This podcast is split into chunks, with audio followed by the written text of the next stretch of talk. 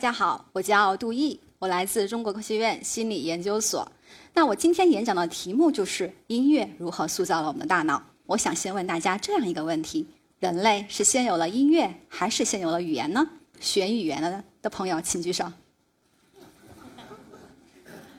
OK，那剩下没有举手的都是选音乐的。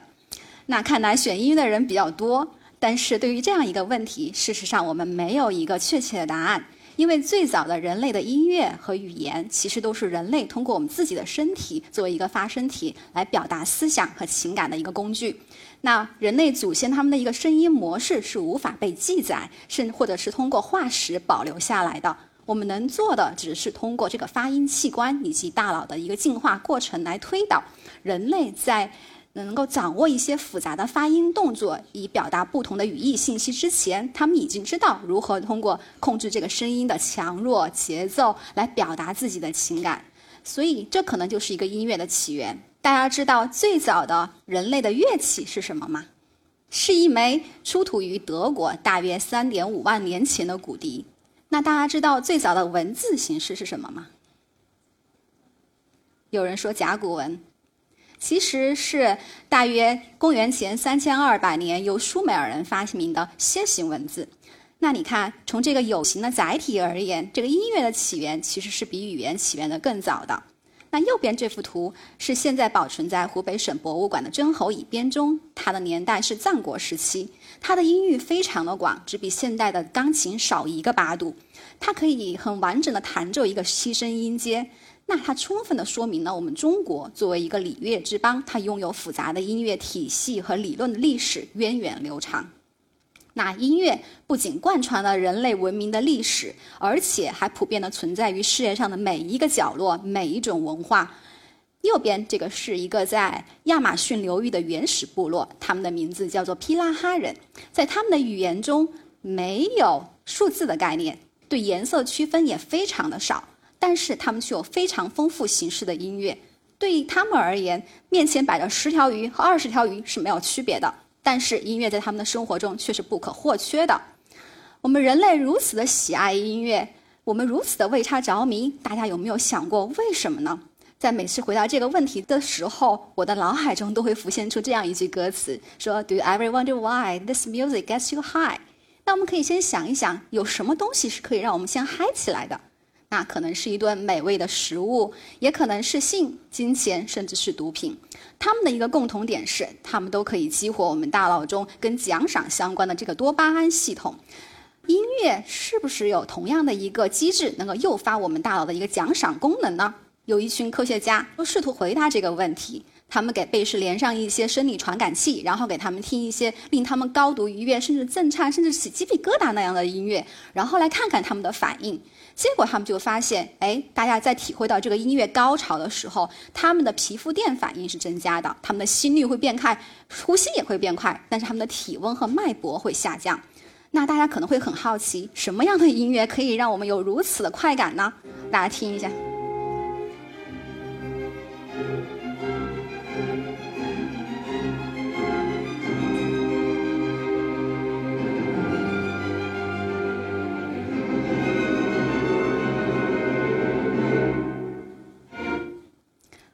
贝多芬的《命运交响曲》有让大家有这种头皮发麻的震颤感吗？其实每个人的选择不一样，你喜欢的音乐可能并不是另外一个人喜欢的。那在聆听这种高度愉悦的音乐的时候，我们大脑中还会做出很强烈的反应，它会会激活我们的这个多巴胺奖赏机制，而且这些。呃，跟奖赏相关的核团，比如说辅格核以及轮状体，它们的一个激活程度以及释放的多巴胺的浓度，是跟我们对这个音乐的喜爱程度、感受到的震颤程度，以及我们愿意出钱购买它的这个金钱的量是成正比的。比如说，我们如果更喜欢一个音乐，更愿意购买它的话，我们的激励也会更多。有一件特别恐怖、特别可怕的事情是，你对音乐的喜爱程度可以通过控制你大脑中某一个脑区的兴奋程度而被操控。那我在加拿大麦吉尔大学的一个同事最近就做了这样一个很疯狂的实验，他们采用这种叫做经颅磁刺激这样一个神经调控的方式，也就是说，在你的头皮某一个部位施加一个连续微弱的一个磁刺激，就可以兴奋或者是抑制某个脑区。然后他们让你听。不同的音乐，让你去评价你对这个音乐的喜好程度以及愿意出钱的金钱额度。他们就发现，对于同一段音乐，如果我使用一个兴奋性的刺激序列去兴奋了你的大脑背外侧前额叶的话，你就更喜欢这段音乐，也更愿意花钱去购买这段音乐。相反，如果我是用一个抑制性的刺激序列去抑制掉了你大脑背外侧前额叶的神经活动，那你就更不喜欢这段音乐，也更不愿意购买这段音乐。恐怖吧？你可以想象，在未来的某一天，我们对某一些东西，甚至是某个人的喜爱程度，是可以通过在你大脑头皮上施加一些声光电磁刺激而被改变的。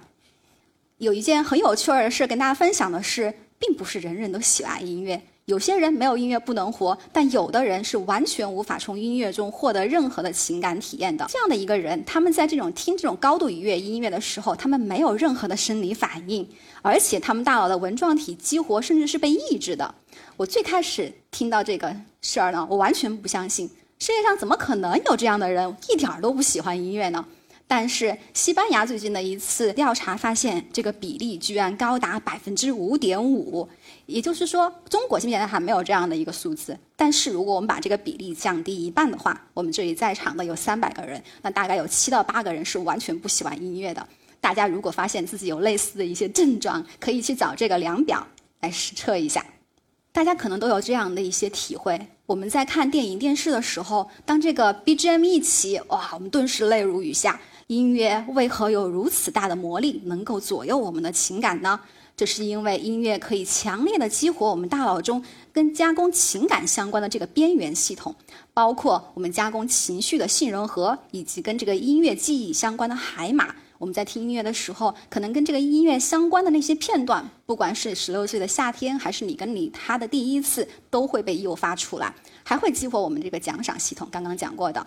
很有意思的是，音乐中表达的情感是跨文化的。比如，我们给一个外国人听二泉音乐，他可能也能准确地判断出这段音乐流露的情感是悲伤而不是喜悦的。音乐不仅能够如此强烈地左右我们自己的情感，还会影响我们对他人的情绪判断。有这样一个研究。我们给被试呈现一个中性的情绪不太明确的这样的一个面孔，然后给他们听不同的音乐。如果给他们听的是一个令他愉悦、他很喜爱的音乐的话，他对这个面孔的判断是更趋向于正性情绪的。那如果我们给他听的是令人不悦、他不喜欢的音乐片段，那他对这个面孔的判断是更趋向于负性情绪的。正是因为音乐可以左右我们的情感，因此在很甚至可以影响到我们的决策。因此呢，在一些快餐店。他们就倾向于使用这种轻快的流行歌曲，因为这样可以加快我们进食的节奏，赶紧吃了走人。在一些高级的商场，他们就会使用这种优美的轻音乐和古典音乐，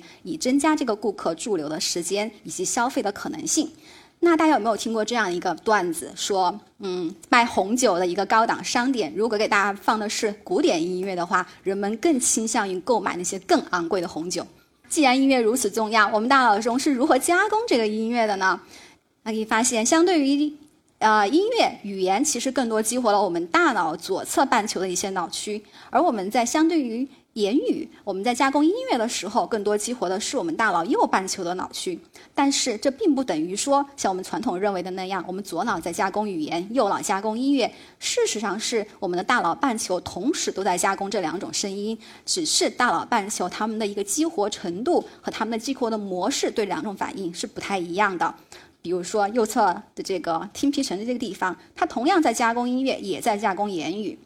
所以，我们大脑中并没有一个脑区是对这个音乐特异性敏感的，是音乐和语言，它们其实是有共享的一个神经网络的，这是正常孩子、正常人的一个模式。那对于一个自闭症的儿童，我们知道，自闭症它的一个症状就是他对人的这个语言反应特别低，但是呢，他们对音乐具有很强的一个敏感性，相对于语言，人的也人的语音，他们音乐能够点亮他们大脑中更多的脑区。听音乐可不可以改变我们的认知？它可以让我们变得更聪明吗？之所以问这样的一个问题，其实是来源于一九九三年这样的一个研究。他们发现，相对于给被试听十分钟放松的音乐，或者什么都不听，静坐在那里，给他们听十分钟莫扎特的 D 大调双钢琴奏鸣曲 K 四八八，也是这样的一个片段。可以让被试的空间推理能力提高。那空间推理能力其实是我们人类智力的一种，换到这个智力得分上，可以让我们的智力提高大约八分。这当时引起了巨大的轰动，以至于后来有很多的妈妈，他们倾向于在胎教的时候就给宝宝听听古典音乐，特别是听莫扎特的音乐，希望能够生出这种健康的宝宝，健康聪明的宝宝。那不管这个宝宝生出来会不会变聪明，但是的确，胎儿的这个听觉系统的发育是很早的。他们在妈妈肚子里的时候就已经能够分辨出妈妈的声音和其他人的声音。他们在出生以后呢，也能够分辨出，哎，这段音乐是我在妈妈肚子里听过的，那段音乐是我没听过的。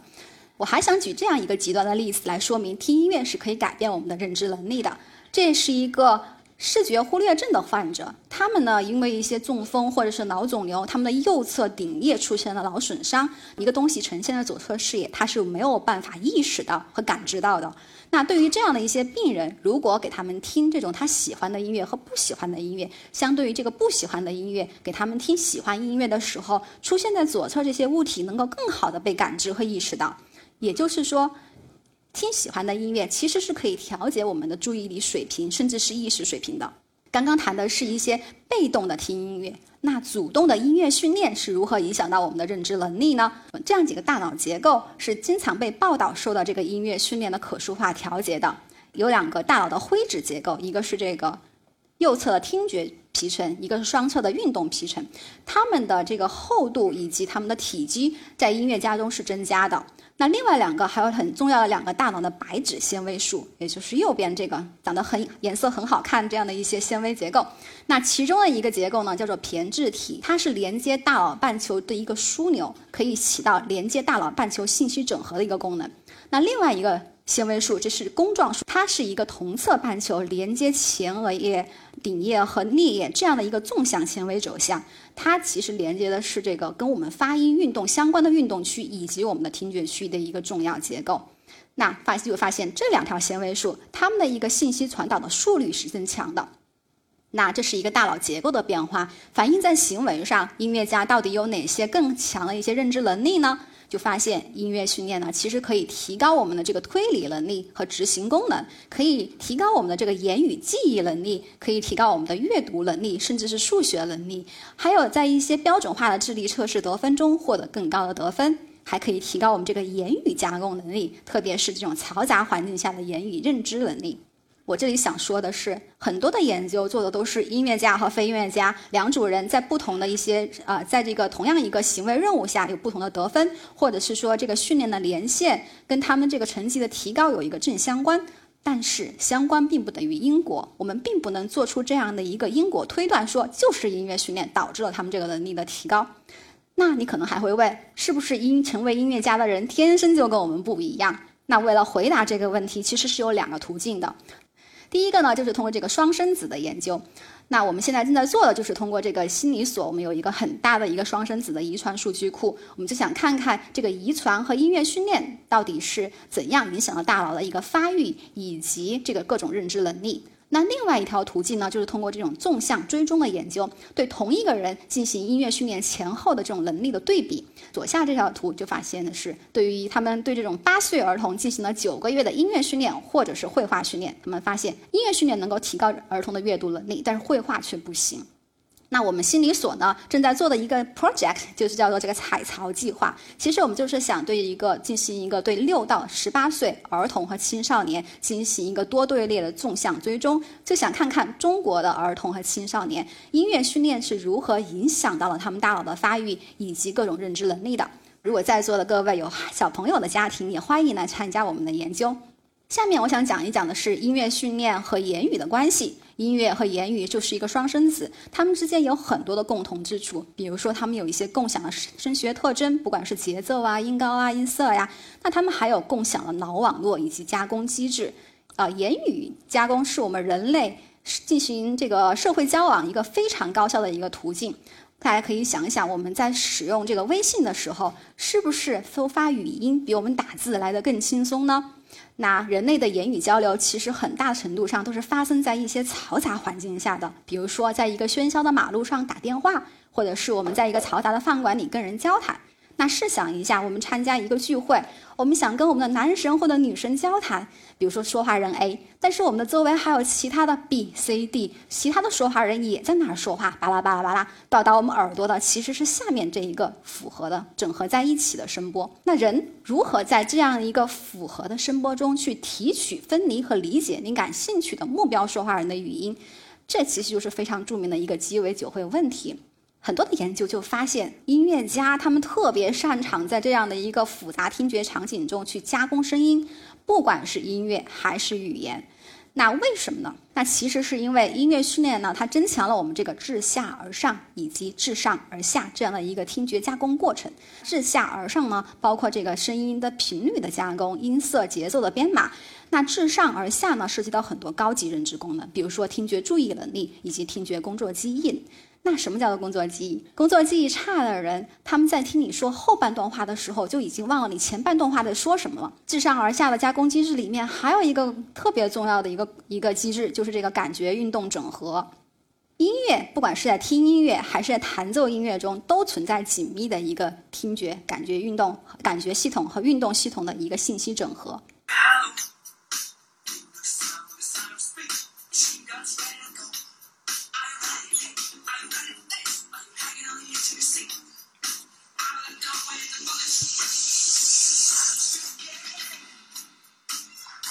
那暂且不论这是凤头鹦鹉，它这个节拍踩的有多准，但是我想问问大家，刚才大家在听对二一节奏的时候，是不是也在不由自主的点脚或者是点头呢？那人类随着这个音乐摆动自己的身体，这种音乐节奏跟这个运动系统的同步化，其实是人类的一个本能。那我自己是一个研究音乐的人，但是很可惜，我也是一个五音不全的人。那五音不全的人其实是听不到自己唱跑调的，即使是他们听到自己唱跑调了，他也没有办法有效的依据这个听觉反馈来有效的控制自己的发音。那这就可能，这就是跟这个感觉运动机制整合机制的一个缺陷有关系。这个感觉运动整合机制它背后的神经机制其实是跟这个镜像神经元相关的。那镜像神经元，它其实是由一群由意大利科学家在恒河猴上偶然发现的。他们本来是想研究这个大脑中某一个区域的神经元是如何进行运动编码呢，但是他们发现猴子上有一个额叶这个前运动皮层一个 F 五的一个地方，里面有一些神经元，在这个猴子。执行某些动作，比如说抓握这个香蕉的时候可以被激活，而旁边一只猴子坐在那儿什么都没动，就只是看着这只猴子在做这个动作，它的那些神经元也被激活了。那镜像神经元就像照镜子一样，连接起了我们这个感觉过程和运动过程。镜像神经元系统就是我们人类动作模仿、学习、语言和共共情心这样的一个神经基础。其实我们在听人说话的时候，也存在同样的一个机制。我们最近的一个研究就发现，我们在听人说话的时候，其实我们自己发音相关的那些脑区也被自动的激活了。而他们在干什么呢？他们主动在预测你将要说什么。那通过这样一个感觉跟运动系统信息的整合，是有助于我们在这种嘈杂环境下更好的去理解他人的语音的。我们就想问这样的一个问题：既然音乐训练涉及到了这个感觉系统之间的整合，那音乐训练是否可以通过强化这样一个机制，来促进我们在嘈杂环境下更好的理解他人的语音呢？那我们最近的一个研究就是发现，相对于非音乐家，音乐家他们的这个听觉区以及他们这个发音运动区的激活水平是增加的。同样，他们这个听觉区跟运动区，他们的一个激活程度可以更好的对语音具有一个区分。比如说，我这两个脑区的一个激活模式，我就可以预测出我听到到底是八还是他，而且这两个脑区之间的一个功能连接也是变强的。换句话说，音乐训练它通过增强这个听觉区跟运动区它们之间一个信息整合，来促进我们在嘈杂环境下更好的一个言语理解和感知。这就比较有意思了，因为呢，对于一些人，特别是老年人，他们就存在这种在噪音环境下言语理解的困难。大家可能都有这样的体验：家里的长辈跟你抱怨过，啊，我听得见，但是我听不清楚你或者电视机里的人在说什么。我们是不是可以通过音乐训练来减缓老龄化带来这样的一个言语识别困难呢？那我们实验室就做了这样的一个研究，我们就找了四组人，一组人呢是老年的非音乐家，一组呢是老年的器乐家，还有一组人是老年的歌唱家，还有一组是年轻的非音乐家。我们就发现，我们让这四组人去听三个女生同时说话，让他识别其中一个女生的说话内容，我们就发现，哎，相对于这种老年的非音乐家，两组老年音乐家他们的成绩是明显提高的，尽管他们比年轻人还是差那么一点点。这就提示说，音乐训练事实上是可以减缓老龄化带来的一个言语识别困难的。特别有意思的是，我们特别关心这两种老年的音乐家之间的关系，比如老年的器乐家和老年的歌唱家。我们之所以关心这个，是因为，哎，唱歌的时候，我们刚刚提到加工旋律的那部分其实是更多调用了我们的右侧半球脑区，加工歌词的部分其实更多调用的是我们左侧半球的脑区。通过唱歌这样一个形式，是可以把两侧半球的信息整合在一起的，而且唱歌还调用了我们跟这个发音相关的这些运动区。所以，我们觉得，相对于器乐，那声乐可能是一个更对老年人而言是一个更轻松也比较有效的一个训练方式。再说一点，通过这对这个大脑的这个结构项的一个机器学习，去预测你这个大脑的年龄，可以发现，哎，相对于非音乐家、业余音乐家和职业音乐家，他们的这个大脑的年龄都更加年轻。而且很有意思的是，业余音乐家的大脑年龄甚至比职业音乐家大脑年龄更加年轻，就说明。其实不用成为一个职业的音乐家，把它作为一个爱好，把音乐训作为一个爱好，就已经可以让我们的大脑更加年轻了。